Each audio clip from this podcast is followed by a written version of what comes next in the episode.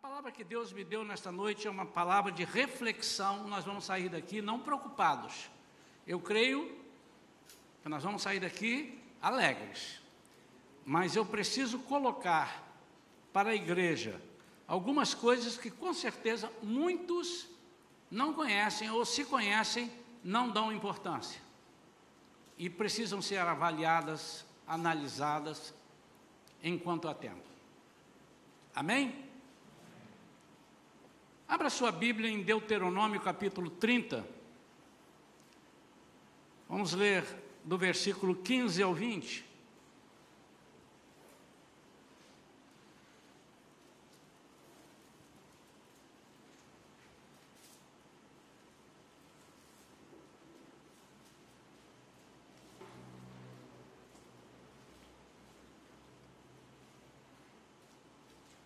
Deuteronômio capítulo 30, versículos 15 a 20.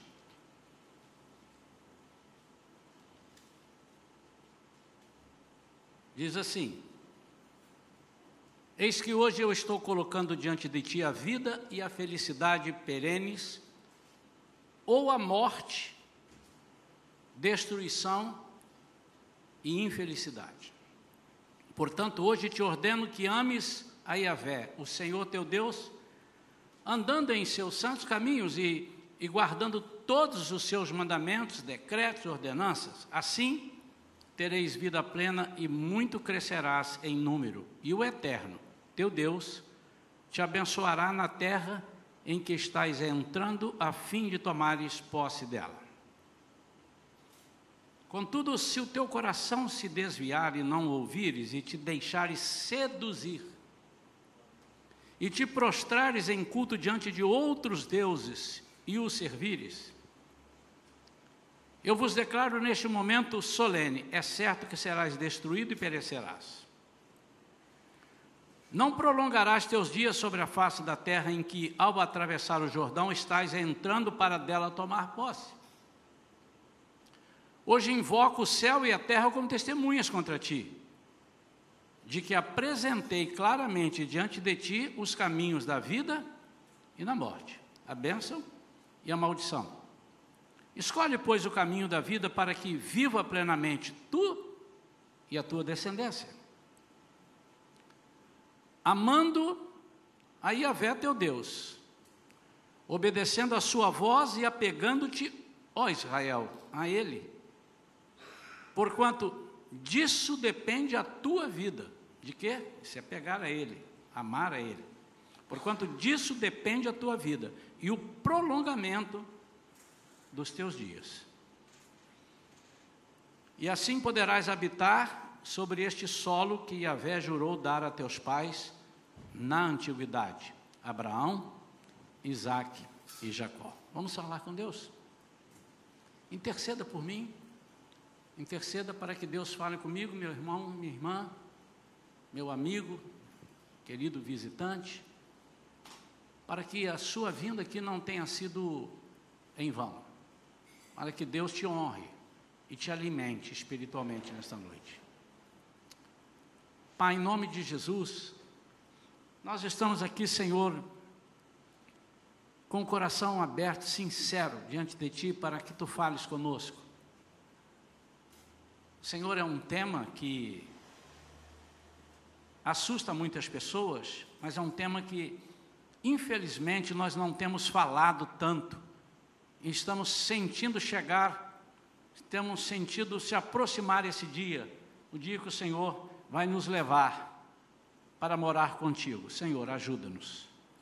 Tem misericórdia daqueles que estão desprezando esse ensinamento, estão fazendo pouco caso de algo tão sério tem misericórdia, Senhor. Incomoda com teu Espírito Santo, balança as estruturas. Nós oramos pedindo que nesta noite o Senhor fale através da minha boca, mas é, seja o teu Espírito a falar e, e não apenas a minha voz. Eu te peço, imensamente agradecido já, porque eu sei que o Senhor já está começando a falar. Em nome de Jesus. Amém. Eu quando era mais jovem, eu não sei se era um misto de medo ou achava que era muito complicado entender sobre esses assuntos de final dos tempos, morar com Jesus, como é que vai ser. E algumas correntes ensinam de um jeito, outros ensinam de outro. Qual é a certa?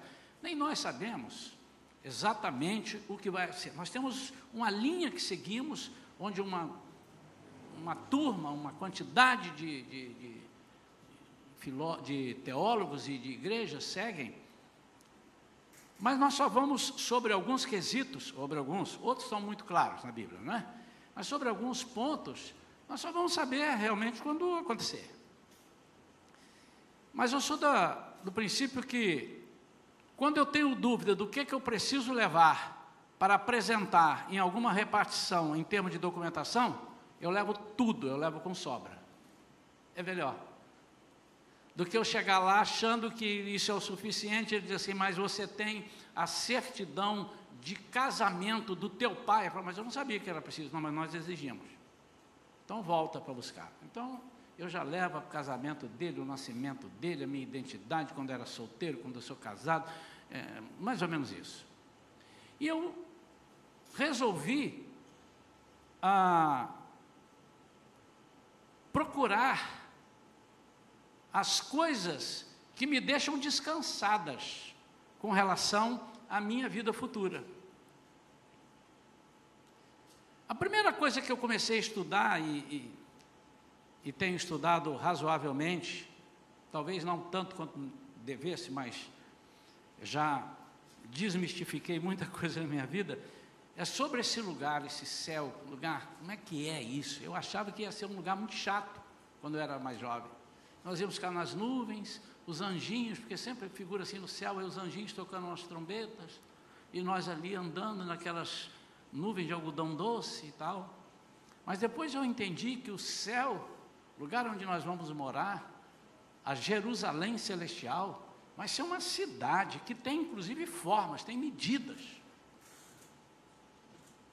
Eu estava por acaso relendo ontem um estudo que um arquiteto urbanista e um cara pós-graduado ele fez e é cristão imaginando como é que serão as moradas do céu. E eu fiquei entusiasmado, comecei a chorar. Vai ser um lugar real, vai ser uma cidade, por isso que diz a cidade. Nós vamos ali é, ter ocupações, nós vamos trabalhar, não como trabalhamos hoje, que se não trabalhar não ganha, mas nós vamos exercitar, nós vamos aprender com Deus, nós vamos estar lá pessoalmente com Deus. A Bíblia diz que nós passaremos a eternidade aprendendo com Ele e a, a, aprendendo a conhecer, e não o conheceremos na totalidade, é muita coisa. E eu não sei quantos irmãos já leram, mas em Apocalipse capítulo 21, no versículo 16, diz a área total dessa cidade. Está lá. Em algumas Bíblias dá em estádios, não sei quantos mil estádios, mas algumas outras, por exemplo, a King James, ela já traduz. Abra aí para você ver, Apocalipse 21. Eu estou começando por aí para que os irmãos tenham vontade de ir para o céu. Amém ou não amém? E poucos amém, irmão. Não estou dizendo para você ir hoje, irmão. Tenho vontade para ir para o céu. Amém ou não amém? Viu, pastor, o senhor não explica. A cidade era quadrangular, versículo 16 do Apocalipse 21. A cidade era quadrangular, de comprimento e largura iguais. Ele mediu a cidade com vara, tinha 2.200 quilômetros de comprimento. A largura e a altura eram também iguais ao comprimento. Então, a cidade que nós vamos morar tem 2.200 quilômetros de comprimento, 2.200 quilômetros de largura e 2.200 quilômetros de altura. Aí os estudiosos começam a fazer. Você vai morar numa casa que tem um pé direito de 2.200 quilômetros? E começaram a imaginar o pé direito de uma casa, que hoje é 2,80 metros e tal. colocou ali 3 metros e meio, 4 metros de pé direito de uma casa. Vamos imaginar uma casa boa, mil metros quadrados. Mil metros quadrados, é uma casa boa com mil metros quadrados, irmãos? Mil metros quadrados. Então, quando ele, esse, alguns já fizeram esse estudo, e esse, esse arquiteto fez, depois se os irmãos quiserem, eu passo, interessante. Ah, pastor, mas isso aí, será que é assim? Irmãos, a Bíblia está me dizendo aqui que ela vai ter 2.200 km para lá, 2.000 para cá e 2.000 para cima. Para que, que eu vou ter uma cidade com. Ah, mas isso é um muro. Não, o muro ela diz que os muros dela estão, terão 60 metros de altura. Muros. Então ele imaginou que uma cidade com vários compartimentos. E ele foi fazendo a conta, a conta. Irmãos, por que, que eu estou dizendo isso? Ele chegou a uma conta de bilhões de lugares para as pessoas morarem. E no fim ele afirma um negócio, falou, isso é verdade. Nós temos que parar de dizer assim, é, mas muita gente vai ficar. Não, muita gente vai. Porque por que, que Deus ia preparar uma cidade dessa? Ele já sabe, ele vai preparar uma cidade dessa, que sei quantos bilhões de pessoas vão morar sem estar apertado. Se não vão ter essas pessoas. Então a nossa função aqui na terra é espalhar ao máximo esse evangelho, porque na cabeça de Jesus, no coração de Jesus, muitas pessoas aceitarão e irão para o céu e morarão e habitaremos lá numa multidão enorme.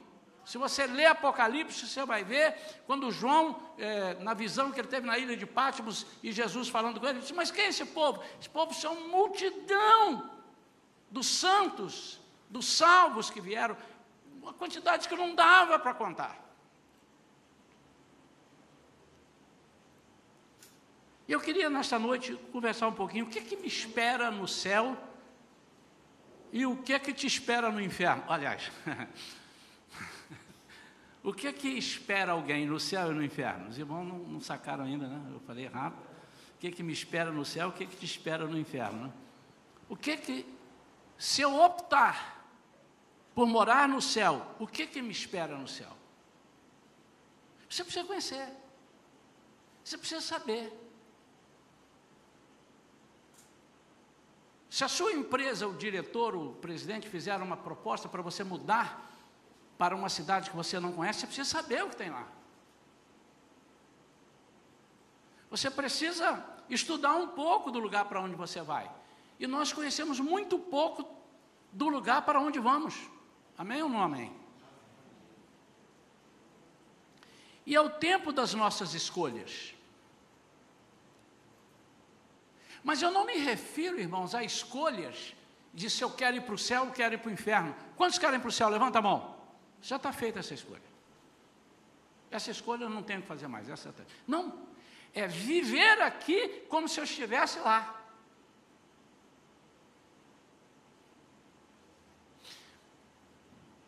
Talvez você não esteja se lembrando, ou quem sabe não saiba ainda, qual é a função dos mil anos aqui na terra com Jesus? Jesus voltar e ainda morar conosco mil anos aqui. Por quê? Caramba, mas ainda vamos ficar mil anos aqui, Jesus. Fecha logo esse negócio, passa a régua, vamos embora para o céu. Não vamos viver mil anos. Principalmente, e mil anos, milênio com ele, com os santos, nós, os, os separados, os santos que viremos com ele, né?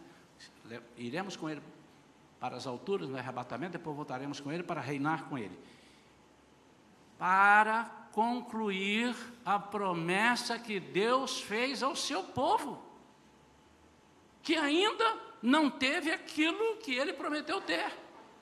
Vai haver o, a tribulação, nesses sete anos de tribulação, Deus vai acertar as contas com o seu povo, com os judeus. Essa guerra não é conosco, por isso que a igreja não estará aqui, é sempre bom lembrar isso, irmãos.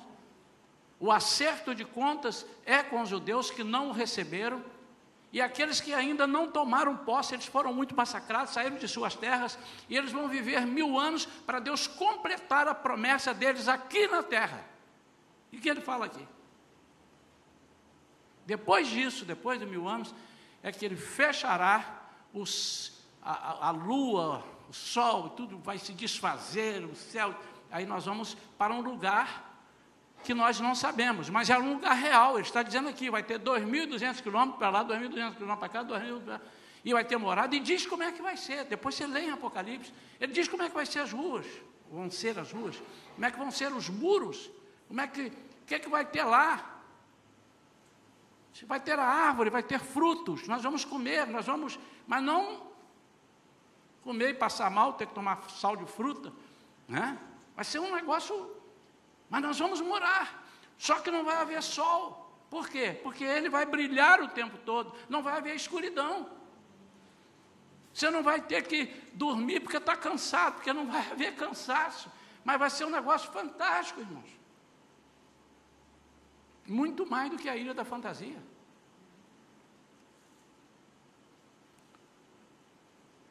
Então, essas escolhas e esses treinamentos, e, e, e, está muito próprio a gente falar disso agora nesse momento de pandemia, que parece que está acabando, um bocadinho volta tudo. E deixa eu dizer, irmãos, quando acabar a pandemia do Covid, virão outros problemas. Isso já está na Bíblia há tempos. Ou você se esqueceu de tudo que nós já passamos, ou que você não passou, mas que os nossos antepassados passaram. São problemas que nós vamos viver. E nós temos que treinar para é, usufruir aqui as coisas que temos que usufruir aqui, porque seria muito sem graça, irmãos. Eu vou dizer assim, ó, vocês vão viver um lugar maravilhoso e tal, mas até chegar lá vocês vão, é, vão penar aqui na terra. Vão levar muita lambada.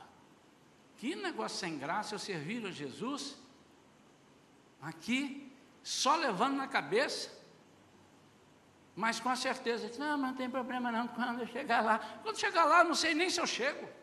Se eu vou levar pancada do início ao fim, de, desde quando eu aceito Jesus até Ele vir me buscar, eu só vou perder. Só... Então, o que Deus quer na nossa vida não é isso. Amém ou não, irmãos? Se alguém está lhe pregando isso, se você está ouvindo isso em algum lugar, é mentira, não é assim. Por outro lado, temos que ter muito cuidado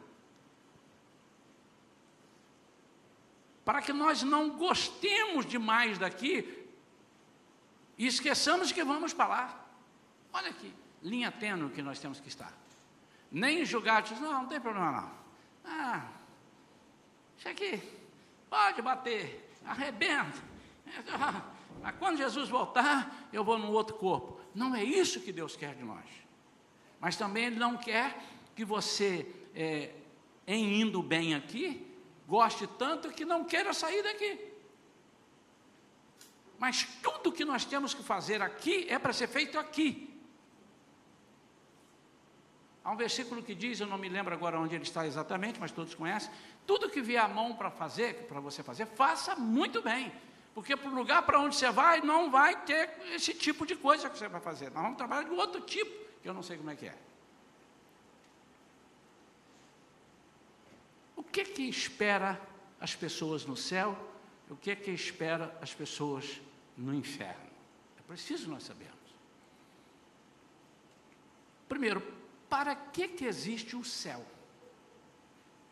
Você já se perguntou para que que existe o céu? Existe o céu para cumprir o que estava prometido desde a fundação do mundo. Mateus 25, 34, hoje eu vou dar bastante trabalho à nossa valente Andressa.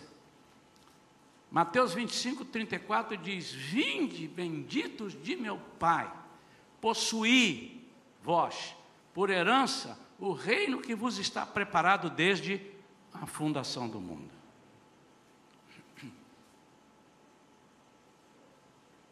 Então, para cumprir o que estava prometido desde a fundação do mundo. Por isso existe o céu. Mas não é só por isso. Ele existe para que a justiça de Deus seja vista, nos separando dos perdidos. Para que seja vista a derrota da morte e com isso vivamos a vida eterna. Então, que vantagem eu levo de ser crente se eu não vou conseguir ver isso, a derrota da morte, eu viver uma vida eterna, a justiça de Deus ser, é, eu, eu poder presenciar a justiça de Deus, nos separando daqueles que são perdidos. Então, isso é um alento muito grande para nós. Agora, por que, que o inferno existe? Não poderia ser só o céu? Tudo tem um porquê, né? E Deus faz as coisas muito perfeitas. Eu não estou dando aqui, tem muitas coisas. Eu tenho um livro ali que dá um estudo sobre o inferno e sobre o céu, que eu posso ficar aqui três domingos falando só sobre cada um deles. Mas eu peguei alguns pontos, porque a finalidade dessa palavra hoje não é apresentar a totalidade do que é o céu e o que é o inferno, mas o que nós vamos fazer para nossas escolhas serem corretas. E o subtítulo dessa mensagem, quando diz com quem você quer ficar, você ainda pode escolher as suas companhias. Não aqui. Você pode escolher com quem você quer ficar lá. E o inferno existe primeiro para punir os ímpios e proclamar a justiça de Deus. Assim como a justiça de Deus vai, no, vai ser vista no céu, o, o, o, inferno ele foi criado, ele foi bolado por Deus, ele, vai, ele existe para punir os ímpios e proclamar a justiça de Deus para proclamar a soberania de Deus também. Sem um inferno, não haverá vitória final contra o mal. Quantos gostam de vitória aqui? Não da capital do estado do Espírito Santo. Mas quantos gostam de vitória? Quantos já tiveram vitória? E a pergunta que eu quero fazer a você assim: você se lembra de uma vitória que você teve que você não lutou e não passou luta? Lembra de alguma? Não há. Então nós temos que entender que os desalentos, que as tribulações na nossa vida são necessárias para que nós conheçamos o céu. Olha que interessante. Quantos estão entendendo isso? É só não se esquecer daqueles versículos, daquelas passagens, das promessas de Deus, que diz que está cuidando de você, não vai te dar nada que você não possa suportar, e que quando vier uma carga muito grande, Ele mesmo te dá o escape. Amém?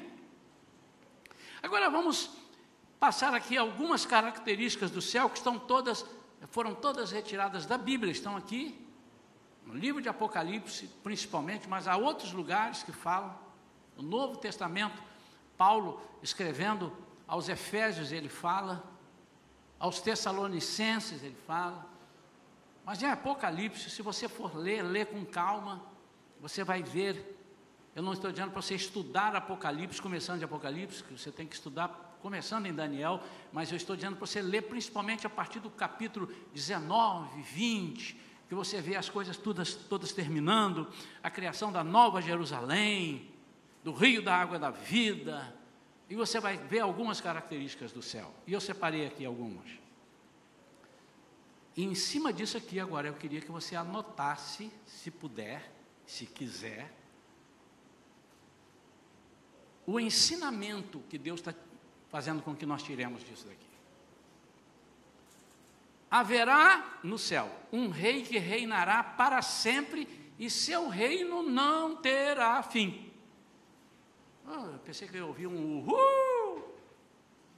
Irmão, tem tanta gente preocupado que esse ano é 2021 e ano que vem é 2022. O que, é que vai acontecer em 2022, irmãos? Eleição para quê, irmãos? Presidente da República. E já tem gente coçando a cabeça de quem será? Será que é este que está? Será que é outro que vem? E se vier aquele tal? E se vier o outro tal? E, e, e tem gente que já está sofrendo desde agora. Empresários estão saindo do Brasil com medo da incerteza. Lucas 1:33 fala desse reino. Quando o anjo vem anunciar, quando, quando a promessa de Deus sobre esse que vai reinar, ele diz assim, Lucas 1,33, ele reinará para sempre sobre o povo de Jacó, e seu reino nunca terá fim. Amém? Amém, Amém irmãos? Amém? Amém.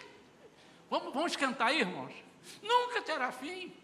Amém. Significa, sabe o que, meu amado? Você vai ter uma estabilidade de governo. Você vai poder projetar as coisas, você vai poder andar com segurança naquilo que você pensa. O seu reino, o reino desse, desse Deus maravilhoso, desse Jesus tremendo, nunca terá fim. Nunca mais estaremos sujeitos a instabilidades. A vitória será consolidada e firmada no nosso líder Jesus, que venceu e reinará para sempre. É esse que você serve, é esse que eu sirvo. Então você já precisa começar a ficar grávido disso. Ou você não tem certeza que você vai morar lá? Você precisa ficar grávido. O que é ficar grávido da bênção? Segundo Paul Young Show, né, ele escreveu naquele livro famoso, é, o vinho novo é melhor, eu acho. Quarta dimensão. A quarta dimensão. Então, ele dizia assim: quando você coloca no seu coração que Deus fala com você, você vai ganhar isso assim, assim, você começa a ficar grávido. E ele dá um exemplo. O menino, o pai fala, vou te dar uma bicicleta. E ele começa a dizer, eu ganhei uma bicicleta. Eu ganhei, a bicicleta não chegou, mas eu ganhei a bicicleta. A pessoa entrou para a faculdade de medicina. O que, que ele disse? Vou ser médico. Mas nem, nem estudou o primeiro semestre, primeiro período. Ele disse, eu vou ser, eu vou ser médico. Nós precisamos, eu vou morar no céu. É, mas eu tenho que viver aqui não pensando só lá, eu tenho que pensar aqui. Eu tenho um rei, mas esse reino, não, esse rei não vai reinar só lá, não. Ele reina sobre a minha vida. Lá ele vai reinar sobre todos que estiverem. Ele hoje reina sobre a minha vida e sobre a vida daqueles que o escolheram para ele reinar. Amém ou não? Mas tem muita gente aí que não sabe. Você precisa dizer isso. Para nós ocuparmos esse montão de lugar que Jesus falou lá em João capítulo 14, na casa de meu pai há muitas moradas. Se não fosse assim, eu teria dito. E eu vou preparar lugar para vocês. Segunda característica do céu que então vivamos como se nós tivéssemos um governo que não terá fim. Você agora pode fazer, pode planejar a sua vida firmada, calcada, alicerçada em Jesus será um lugar de comunhão e companheirismo. Irmãos, sob alguns pretextos, as pessoas querem acabar com a comunhão. Eu fiz um compromisso com Deus, eu fiz de não falar daqui do púlpito sobre igreja nenhuma, sobre pastor nenhum. Os irmãos não lembram que eu tenha falado. Eu te olha, há pessoas, isso é uma coisa, mas eu não vou nominar. A igreja tal disse, ou até uma igreja assim, assim, dou as características, só não dou o nome da igreja, mas todo mundo vai saber. Não, também não faço.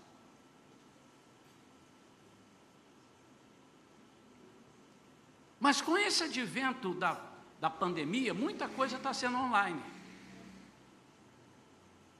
Eu acho que veio para ficar online para muita coisa, mas ela não pode substituir a comunhão. Não há hipótese. E um dos pilares do Evangelho, um dos pilares daquilo que Cristo preparou é a comunhão. E essa comunhão, ela perdurará, ela continuará no céu. Mas o que, é que o inimigo quer? Ele quer nos separar e nos fazer gostar do isolamento. O isolamento muitas vezes leva à morte. Tem pessoas que não estão preparadas para ficar isoladas três meses sem falar com ninguém. Eles entram em parafuso, entram em pânico, dão fim à vida. Porque nós, crentes, não fomos criados para vivermos isolados, amém ou não? Amém. E lá no céu vai haver comunhão e companheirismo.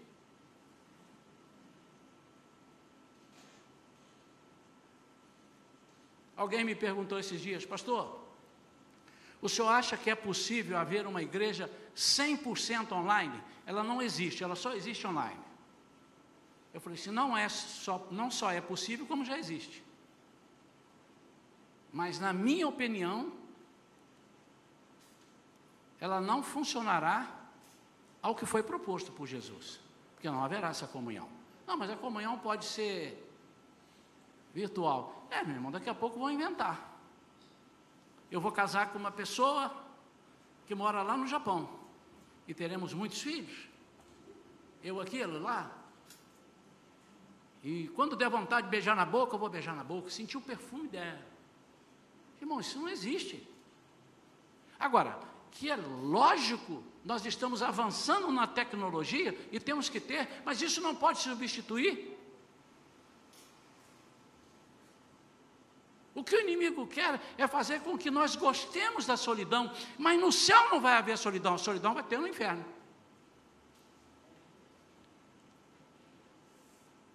As nossas amizades e alegrias lá serão divinas.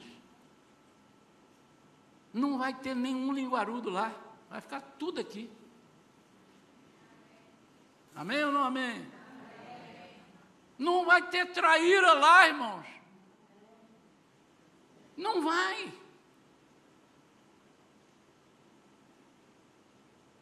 Vão todas ficar por aí, mas no inferno vai, mas nem vai funcionar. Eu já vou mostrar sobre o inferno. Mas além das nossas amizades serem divinas lá, nós seremos abençoados não somente por isso, mas nós seremos abençoados que teremos conosco o nosso Salvador, fazendo com que nós o conheçamos intimamente. Uau! Onde você vai, irmã? Vou ali conversar com Jesus um minutinho, já volto, vou tomar um cafezinho com pão de queijo. Vamos lá. Porque vai ter mineiro no céu, né? então não é possível que não vai ter pão de queijo lá, irmão. E se vai ter mineiro, o que, é que vai ter mais além do pão de queijo? Torresmo, vai ter no céu. Brincadeiras, irmãos, né? Obviamente que nós não temos certeza disso, até porque eu não sei se vai ter porco lá no céu para fazer, matar o tocinho e fazer. Então, enfim, né? É, mas é apenas para descontrair os irmãos, com todo respeito, né? Mas nós estamos falando de um lugar de delícias. A Bíblia diz que o céu vai ser um lugar de delícias mas nós vamos poder conversar, nós vamos conhecer intimamente o nosso Deus. Irmão, sabe o que, é que está acontecendo? O inimigo está tirando a nossa intimidade de. Oh, oh, oh, perdão, está tirando as oportunidades de termos intimidade com Jesus, seja por uma razão ou seja por outra. Isso não é da agora, isso já vem já há muito tempo, mas agora está piorando. Porque, ah, mas eu não, ah, pandemia, e eu não estou aqui dizendo, irmãos, que você não deva. Eu tive o Covid, fiquei internado, quase morri, fiquei 30 dias, 22 no CTI. Eu não aconselho ninguém a fazer estripulia. Eu não fiz estripulia, peguei sem fazer estripulia. Mas eu fiz, eu sei lá, alguma coisa eu, pegou. Mas tem que andar com máscara, tem que fazer. Não, não, não estou dizendo isso. Se você está com medo dele, não vai. Mas seja coerente, não vá a lugar nenhum. Seja coerente, meu amado. Você tem que ter fé nesse Deus que te sustenta, porque você pode não morrer de Covid morrer de infarto. Você pode não morrer de infarto, não morrer de Covid e morrer de, de morte morrida. Dormiu e não acordou. Porque quem controla isso é Jesus. Ele é que sopra nas nossas narinas. Mas deixa eu repetir: não saiam de qualquer jeito, não façam estripulias, não desobedeçam às autoridades. Não é isso que eu estou dizendo. Estou dizendo que se o Senhor não guardar a cidade, em vão vigiam os sentinelas. Então a cidade tem sentinela. Então nós temos que ser os sentinelas. Ó, oh, cuidado, olha ali, isolamento. Temos que ter, mas temos que ter o Senhor. E o inimigo quer que nós percamos essa intimidade. Anunciamos com alguns dias de antecedência que voltaríamos o culto da quarta-feira, que é um culto de estudo e oração. Vieram poucas pessoas eu quero crer que não deu tempo deles lembrarem. Mas por que qualquer igreja que tiver anuncia um culto de estudo e de oração, ela vai ser menos cheia, ela vai ser muito menos frequentada, essa reunião. do que um outro culto que você vai dizer assim, vai chegar alguém que vai dar o testemunho e que tudo vai mudar, que você vai, a pessoa ora, você recebe, ela põe a mão na sua cabeça, você sai ganhando dinheiro no portão já da igreja e muita gente vai encher, porque nós seres humanos somos assim, e o diabo sabe disso e usa pessoas para fazerem isso conosco. Pior é a gente que aceita.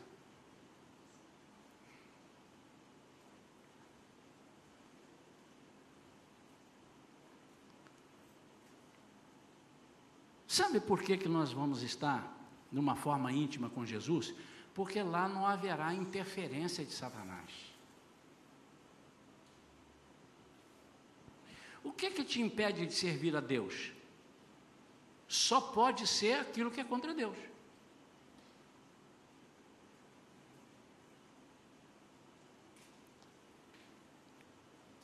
O que que impede um rapaz está namorando uma moça, está namorando? O que que impede ele ou que deve impedir, pelo menos, de namorar outra moça. É que ele está namorando isso aqui. Ele não pode namorar duas. Está tá errado. O que, que impede de um casado com uma mulher casar com outra mulher ao mesmo tempo? É porque ele já é casado com aquela mulher. Esse é o, esse é o certo. Embora tenha gente que pula cerca e faz as coisas erradas, mas esse é o certo. E o que, que te impede de amar a Jesus e servir a Ele? é quando algumas coisas nos fascinam fora de Jesus. Ou seja por medo, ou seja por interesses lá, por alguma coisa, mas não tem outra conversa, irmãos. Eu, eu, eu, não esperem de mim uma outra coisa, porque eu não sei te dizer outra coisa. Obviamente que eu não estou dizendo aqui, irmãos, que todo mundo tem que estar na igreja 24 horas por dia. Não é isso que eu estou falando. Ao contrário. Aqueles que não me conhecem precisam me conhecer melhor. Como eu valorizo a família. Como eu acho que você tem que sair quando alguém diz, pastor, olha, hoje uma irmã disse, pastor, vou viajar esse final de semana. Disse, olha, vai com quem? Vou com a minha família. Amém. Isso, temos que fazer isso de vez em quando.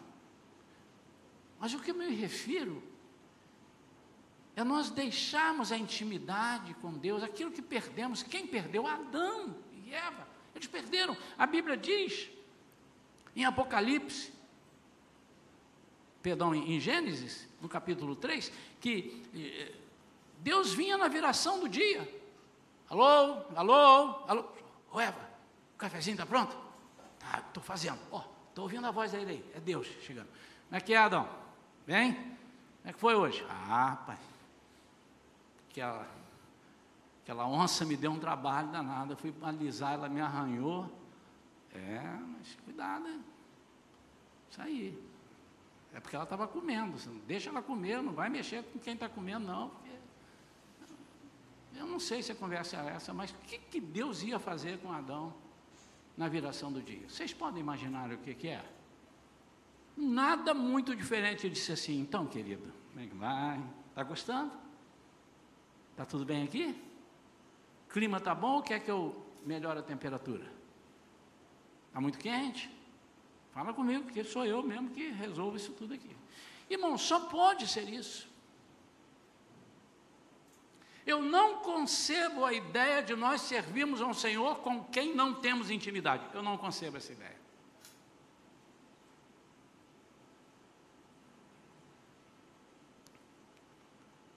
São algumas características do céu. Agora vamos dar aqui uma ou mais características do inferno. O inferno será um lugar de separação, de solidão. É o lugar da segunda morte, que é a separação. Apocalipse 20, 14 e 15. Olha o que diz lá. Então a morte e o Hades foram atirados no lago de fogo.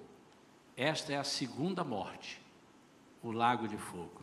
E todo aquele cujo nome não foi encontrado escrito no livro da vida foi lançado no lago de fogo.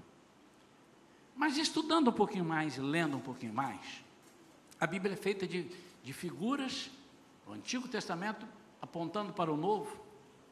Se você for lá em Êxodo capítulo 10, versículos 21 a 23, você vai ver a figura dessas trevas que vão separar as pessoas. Diz assim: Disse Yahvé a Moisés, este, lá no Egito, quando o povo estava lá, e Moisés foi lá para tirar o povo do Egito. E essa é uma das pragas. Estende a mão em direção ao céu, e haja trevas sobre a terra do Egito, trevas espessas que possam ser apalpadas. Era já uma figura do que nós, nós não, eu não, vocês, eu não. É uma figura do que as pessoas que não aceitaram Jesus vão encontrar no inferno. No versículo seguinte: Estendeu, pois, Moisés a mão para o céu, e por três dias houve densas trevas em todo o Egito. A Bíblia diz que aqueles que estiverem separados para o inferno não vão viver em grupos, vão viver em isolamento. Irmãos, é muito, é muito sintomático que hoje tanto se fala que nós devemos viver em isolamento. É para eu gostar desse trem do isolamento, de eu não conversar com ninguém. Conheço pessoas que às vezes ligam os pais ou alguém liga para mim, ou para a pastora, liga para a gente, você também conhece, pedindo oração. Meu filho não sai do quarto, ele fica lá 24 horas, 36 horas, 48 horas, 72 horas no quarto, preso, solidão. Isso está errado, isso não é para aquele que é servo de Deus. Por quê? Nós vamos ter uma tendência a gostar de solidão, e solidão vai ser no inferno. No céu nós vamos ter comunhão e companheirismo. Deus preza pela comunhão e companheirismo. A ceia do Senhor é um, é, um, é, um, é um desenho disso, é uma figura disso, desse companheirismo e dessa comunhão que nós vivemos. Mas lá no inferno as pessoas vão ficar separadas.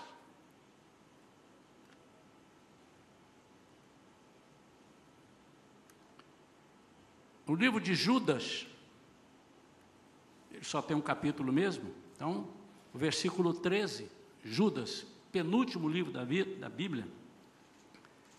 E também Joel 2,2 fala sobre isso, olha lá. São como as ondas, ele está falando das pessoas que não têm Jesus, as pessoas que vão para o inferno, são como as ondas bravias do mar, espumando suas próprias indecências, estrelas errantes, para as quais estão preparadas as mais densas trevas por toda a eternidade. Eu tinha um, um amigo, um jovem, ele era muito debochado. Ele disse assim: Ah, mas ele não era crente. E ele sabia que eu era crente, ele queria me instigar. E ele dizia: Rapaz, mas se eu for para o inferno, vou ter muita gente lá comigo. Eu vou ter minha turma de futebol, nós vamos bater o nosso futebol. E eu achava que ia, mas hoje eu vejo: não. Se ele for jogar futebol, ele vai jogar sozinho. Vai chutar bola na treva. E ela vai bater na treva e voltar. Não, não tem, não há, não há essa possibilidade. O que, é que eu estou dizendo com isso? Não aceite a solidão. Você não foi feito para viver em solidão. Você foi feito para viver em comunhão. Você não foi feito para viver separado. Vir à igreja não é somente vir para assistir e ser abençoado. Você precisa vir para servir. Você tem que pensar o seguinte: o Senhor pode te pedir hoje, você está em casa, são cinco horas da tarde, assim, não sei se eu vou, não vou na igreja, e o Senhor pode trazer você, preparando você para abençoar alguma vida que precisa de você, uma palavra que você vai dar. Nós estamos aqui para servir e não só sermos abençoados, mas como é que nós somos abençoados? Nos vendo, ouvindo Domingo passado aqui, a irmã deu um testemunho bonito do filho dela, que é autista, e ela não conseguia, ou ela vinha, o marido ficava com o filho, ou o marido vinha, ela ficava com o filho, e algumas vezes eu via ele chegando ali na porta, o garoto começava a gritar, tinha que voltar para casa, ela botava a mão na testa, pastor, não dá, temos que voltar. Chegou na porta da igreja, não entrou, e nós começamos a orar por aquilo, e ela deu testemunho, que que curou, ou que pelo menos melhorou demais, ainda não está totalmente curado, mas eu creio que pelo menos nesse relacionamento ele vai ser curado. O que é que aconteceu? Nós, a comunhão, a mão da professora, e temos uma ali que está impressionada com, com o crescimento, faz assim com a mão, minha amada. É você, Rafael? É. é? Não é isso? Você já falou para nós, pastor, o que está acontecendo e tal. Mas é o carinho. Isso não se, você não pega via internet. Há coisas que nós não pegamos online. e o inimigo quer pôr isso na nossa goela abaixo. Nós não podemos aceitar. Quantos estão entendendo? Diga, prossiga, pastor Isaías. Amém. Você falou, agora você vai ver onde eu vou.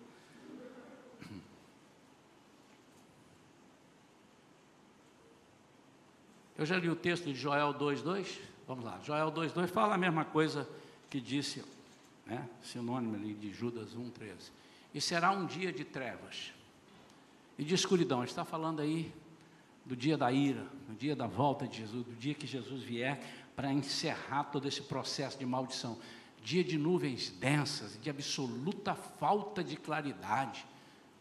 Por outro lado, assim como a luz de aurora surge e se estende pelos montes, um grande e poderoso exército vem se aproximando, como nunca antes se viu, nem jamais se verá nas gerações futuras.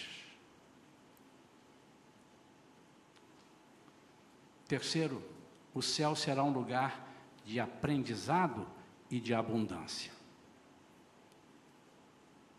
Hoje a Bíblia diz: Eu conheço em parte. Então conhecerei perfeitamente, da mesma maneira como plenamente sou conhecido. Eu vou saber de muitas coisas. Eu brinco às vezes, tem coisas que as pessoas me perguntam, pastor, o senhor sabe? Eu não sei. E a Bíblia diz: não dá para ver.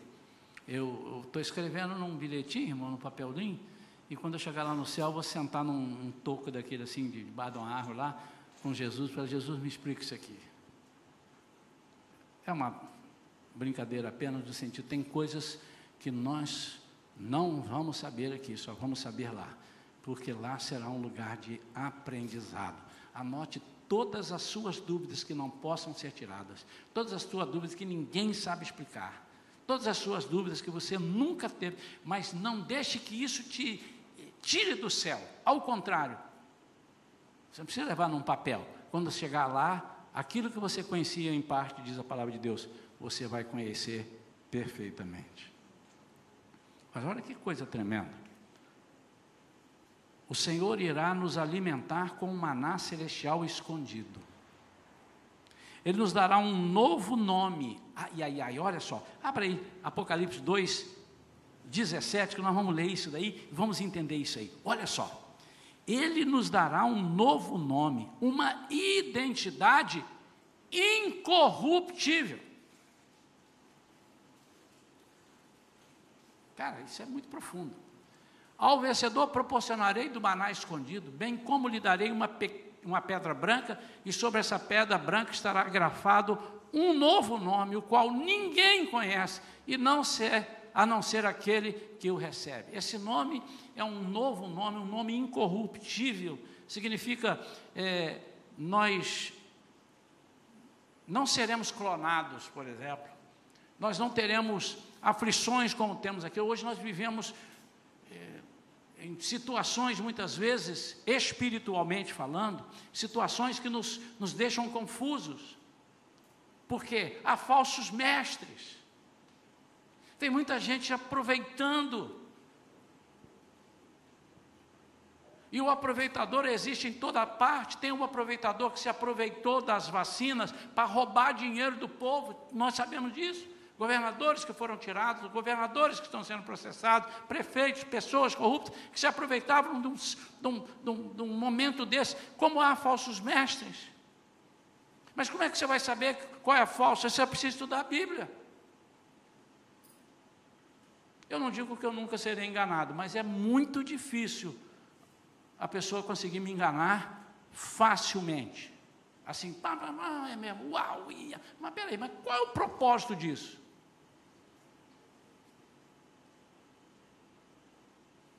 Por quê? Porque os falsos mestres, e ele pode ser falso porque ele nunca foi mestre, e ele pode ser falso porque ele pega uma palavra, alguma coisa e entorta aquilo ali para o seu próprio para o seu próprio benefício, digo, e apresenta para as pessoas e as pessoas caem. Há um personagem nem sei se ele já faleceu, acho que não, Henri Christ. Quantos conhecem o Henri Christ? Já faleceu? Já, né? E ele. E é um negócio interessante. Irmão, você não precisa. Você lê a Bíblia, três minutos você não pode acreditar nele. Só três minutos. Como é que ele chega? Eu sou filho de Deus e tal, e a Bíblia diz que o dia que Jesus vier vai acontecer isso, isso, isso, isso, isso, ninguém sabe, ele não vai ficar aqui toda a vida trabalhando e tal. Ah, não, mas são os mil anos, os mil anos, e por que, que ele não viveu mil anos? Mas vamos lá, então são mil anos. E por que, que as coisas que têm que acontecer no milênio não aconteceram? É sumir a tristeza, a angústia, as guerras e tudo. Por quê? Mas o que me impressiona não é o Henrique Cristo. Você sabe o que me impressiona? As pessoas que seguem o Henrique Cristo.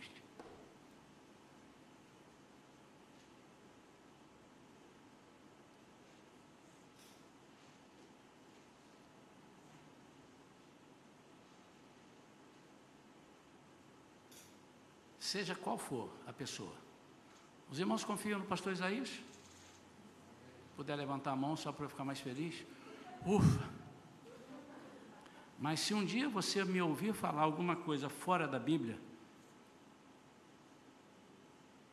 primeira coisa que tem que fazer, alerta e vem até mim, pastor, eu estou falando isso aqui, mas isso daqui estou ao contrário da Bíblia.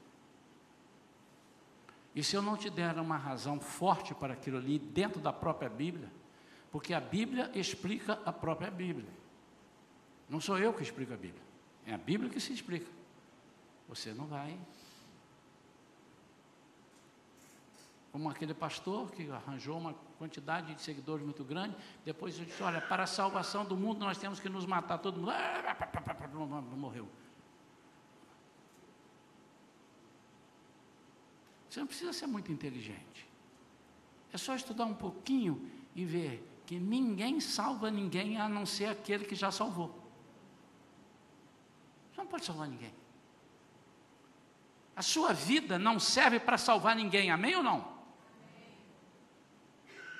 Você não pode morrer no lugar de ninguém. Olha, eu morri no lugar dele, agora ele vai para o céu porque eu morri. Não, não existe. Só um pôde fazer isso e ele não vai fazer de novo, inclusive. Jesus.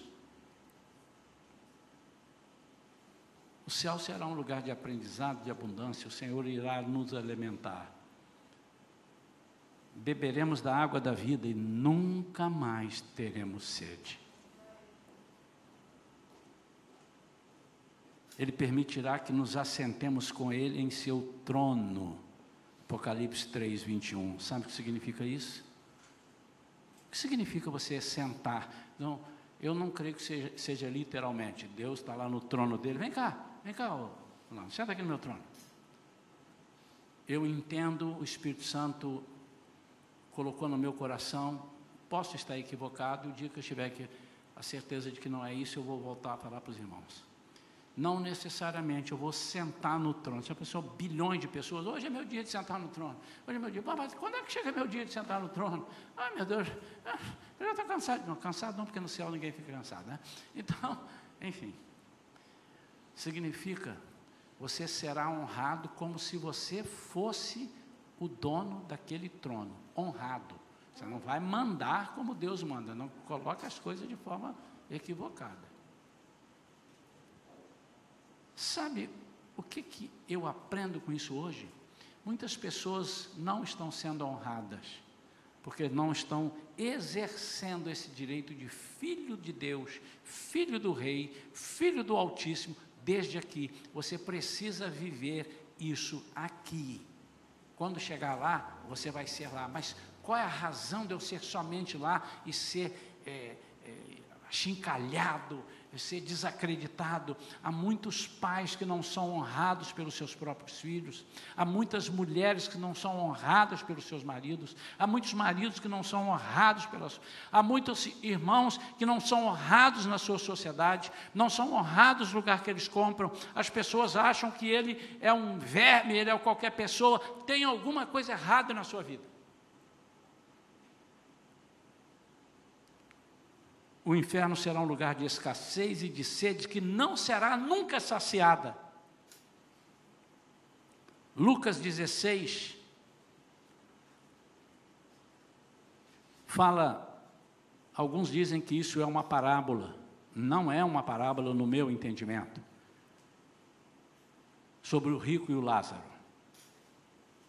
Porque quando é parábola, não tem nomes para começar a conversa. E segundo, ele está falando aqui de coisas que existiram e queriam existir. E não de um exemplo que podia ser pego. Então, nós, a Igreja Shalom, na sua direção, na sua, nós cremos que é, não se trata de uma parábola, se trata de algo real. E em Lucas capítulo 16, versículo 24, diz assim: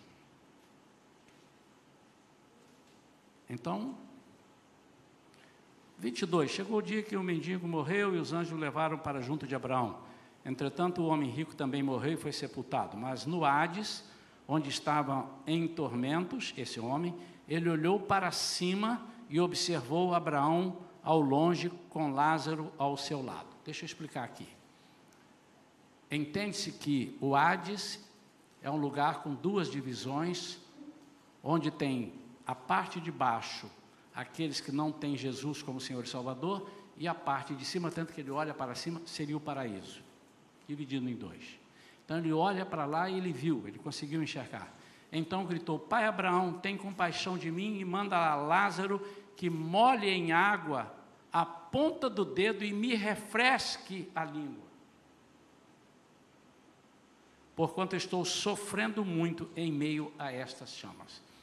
Não só um copo d'água, a água, por isso que Jesus diz: Eu sou a água da vida.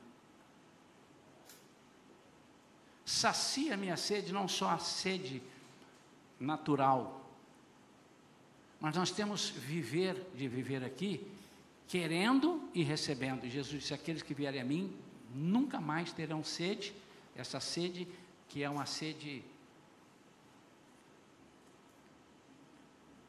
Uma sede que só atrapalha. Troço horrível, você está com sede. Estou com sede aqui agora, até esqueci que tem uma aguinha aqui. Mas ele disse: Eu vou saciar a sede, sede de tudo. E aqui eu incluo sede da palavra de Deus, sede de ser próspero, eu tenho sede de ser feliz, eu tenho sede de ser amado, eu quero ser amado e você tem direito. E a Bíblia diz que Jesus vem saciar, ele vem nos dar isso. Amém ou não? E para concluir, Agora sim. Veja quem é que estará contigo. Ah, pastor, eu estava até esperando, porque o senhor deu um anúncio na mensagem. Com quem você quer ficar? Você ainda pode escolher. Vamos escolher as nossas companhias? Quem estará no inferno? E você vai decidir agora com quem você quer ficar. No inferno, que é a segunda morte, vai estar Satanás. Tem muita gente que diz Satanás não existe. É uma grande oportunidade de você conhecer Satanás. Ele vai estar lá.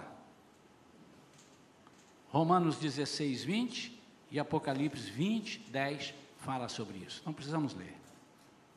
Sabe quem vai estar lá junto com Satanás? O anticristo. Segundo Tessalonicenses 2, 8. O anticristo vai estar lá. Eu fico impressionado como é que há pessoas na atualidade tentando adivinhar quem será o anticristo. Meu, meu querido, é, se você está muito querendo, fica aqui que você vai conhecê-lo e depois vocês vão juntos para lá. Não tem outra palavra para te dizer.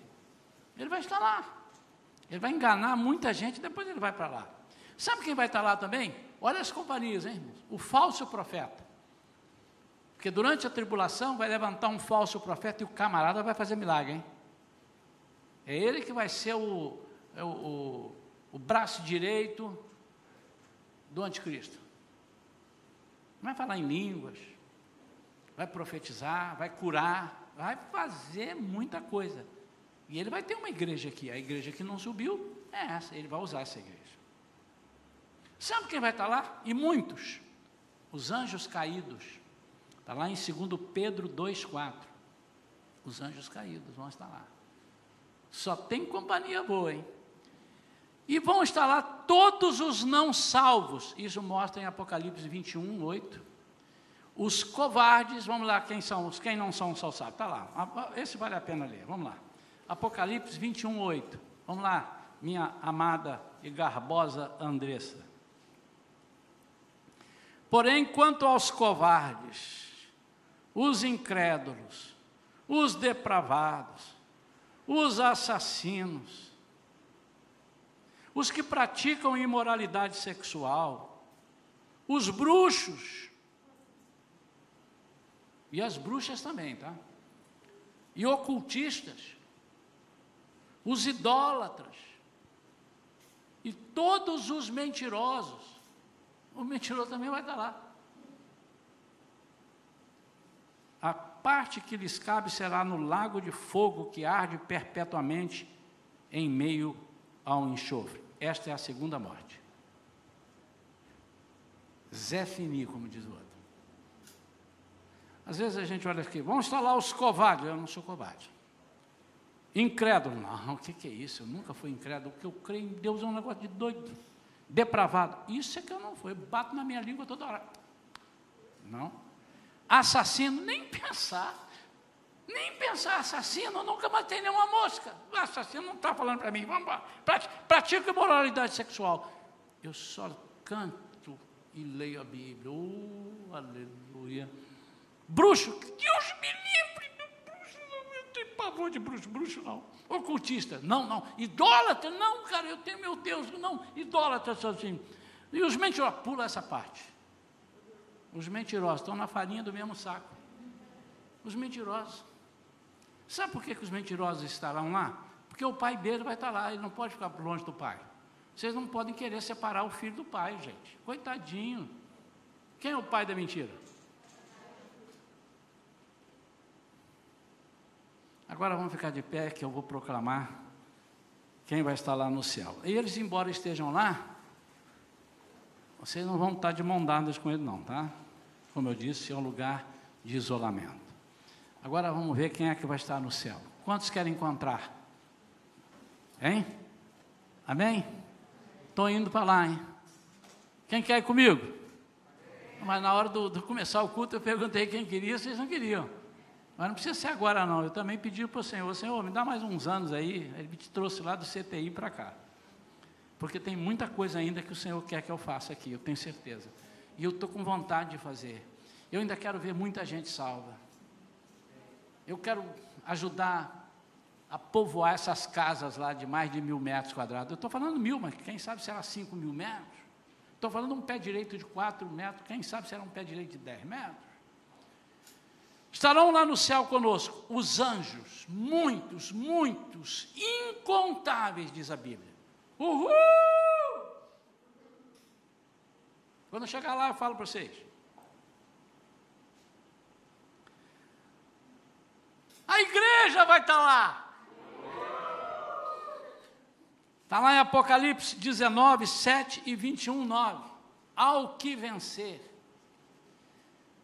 a Israel salva vai estar lá. A do Antigo Testamento. Jesus não existia, como é que faz? Não, estão fulminados, senão eles vão estar lá. Aqueles que aceitaram a promessa do Messias, vão estar lá. Todos os remidos que já viveram, todos, todos, absolutamente todos, vão estar lá. A Bíblia diz que o mar vai entregar os seus mortos. Então, se você teve um parente salvo que morreu e ninguém achou o corpo, tá no, o mar vai devolver. A Bíblia diz que o mar vai devolver. Vai devolver. Os que foram incinerados vão estar lá. Porque o corpo que foi incinerado não é o que vai para o céu. Está faltando alguém aqui, né? Vão estar lá o Pai, o Filho e o Espírito Santo. Sim, eles estarão lá. Amém? Amém. Aí você vai tirar sua dúvida. O pai e o filho, como é que é o pai e o filho? Deus é o pai, Jesus é o filho, e o Espírito Santo. Mas quem é? Junta lá, você vai lá com eles. Pai, filho, Espírito Santo. Dá a mão aqui. Nós vamos estar lá. Se você não prestou atenção na mensagem, se você não entendeu o que Deus quis te dizer, que você está num treinamento aqui para viver essas maravilhas, você tem direito de vivê-las aqui. E eu, como pastor, quero que você viva elas aqui.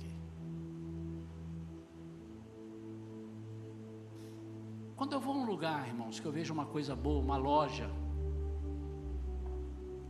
um mercado, e eu vejo uma coisa em bem em conta, eu faço aquilo que você sei que você faz. Eu ligo para alguns. Primeiro eu ligo para os meus parentes. Depois eu ligo para alguns amigos. Ó, oh, ali que está vendendo isso assim, assim, está pressão. Ali, vai, faz isso. Não é assim que nós fazemos? Eu queria fazer um pacto, uma aliança com a nossa igreja. Para que nós não deixemos algumas casas vazias lá, não. E eu gostaria muito que você pudesse experimentar, na pior, olha o que eu vou falar, na pior das hipóteses, aquilo que eu tenho experimentado, na pior das hipóteses. Eu não quero que você olhe para mim e diga assim: eu quero ser como Isaías, você está muito mal. Mas você pode copiar algumas coisas. Eu quero que você olhe para um ou outro aqui na igreja e encostando nele você vai ver aquele que fala coisas do alto, palavras de vida você encoste nele e diz assim: como é que pode? Eu quero o que você tem. Me lembro que quando nós fomos batizados no Espírito Santo, nós vimos as nossas filhas serem curadas. Uma tinha dois anos e a outra tinha meses, e as duas foram curadas numa tacada só naquela noite. E a minha esposa começou a chorar porque viu o poder de Deus. Algo eram doenças incuráveis. E ela falou uma frase que até hoje nós repetimos. Ela disse: Eu quero isso tudo que esse povo tem porque nós tínhamos sido daquela igreja e não havíamos experimentado. É, mudamos para São Paulo, ficamos cinco anos fora, depois mais dois anos e pouco fora no Espírito Santo, e quando voltamos, parece que nós tivemos um hiato e nós perdemos alguma coisa. E ela disse: Eu quero isso. O que, é que eu quero para você? Eu quero que você queira as coisas boas que Deus tem para nós. Eu gostaria muito. Se você pode comer um filé mignon, por que, que você vai comer uma carne de terceira dura que machuca a gengiva?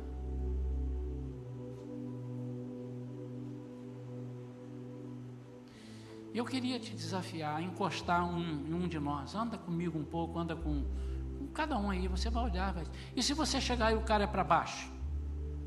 Se você não tiver condição de levantá-lo, sai de perto dele, senão ele vai te derrubar também.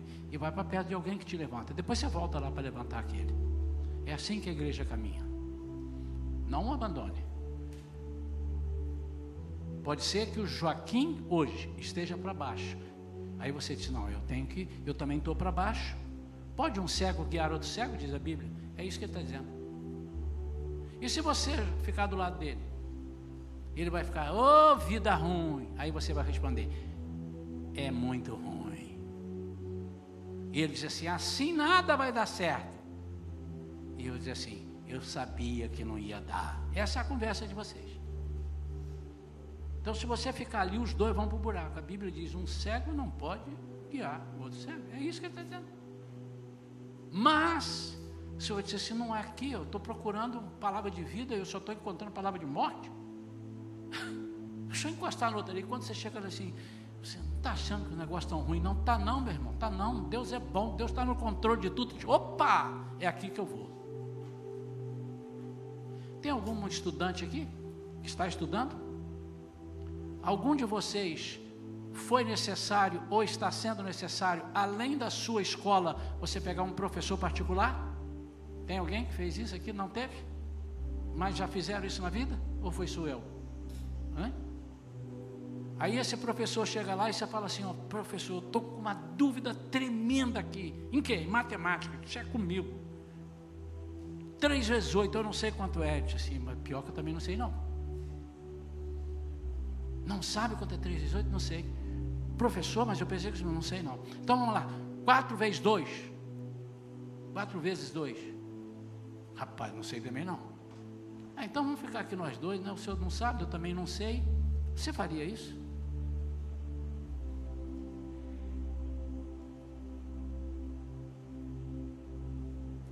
Você já se ficou insatisfeito na sua sala de aula, aluno? Olha para mim. Saiu um dia, foi, comentou com a mamãe ou com o papai ou com alguém, disse assim: Cara, eu não estou conseguindo aprender com esse professor, parece que ele é raso. Já aconteceu isso? Já? E você continua? Você é louco, você é louca. Mas não tem como tirar ele dali. Então vou arranjar um reforço. Porque esse aqui não está me ensinando nada. É a mesma coisa no Evangelho. Você tem que colar com na palavra de vida. E há muita gente com palavra de vida. Aqui na igreja tem muita gente com palavra de vida. Que ora com fé. Que tem, ainda que o negócio está despedaçando, ele não vê despedaçando, ele vê pela fé. Nós temos que caminhar assim. Nós temos que soltar a palavra de vida. E eu quero propor isso para a igreja. Nós temos que andar e buscando as bênçãos. Por que que fulana teve, fulano teve? Por que que eu não tenho? Eu quero. Não, não tem porque não, não tem que ter, porque Jesus faz acepção de pessoas. Isso não está na Bíblia. A Bíblia diz ao contrário, diz que ele não faz acepção de pessoas. Peraí, eu também quero. Eu não estou me referindo que você queira ser igual a mim. Não tem jeito, eu sou eu, você é você. O meu ministério é meu, o seu é seu. E essa é a multiforme sabedoria de Deus. Não é isso que eu estou falando. Mas eu quero o que esse povo tem. Quantos entenderam isso? Quero orar pela sua vida agora para concluir aqui. Feche seus olhos.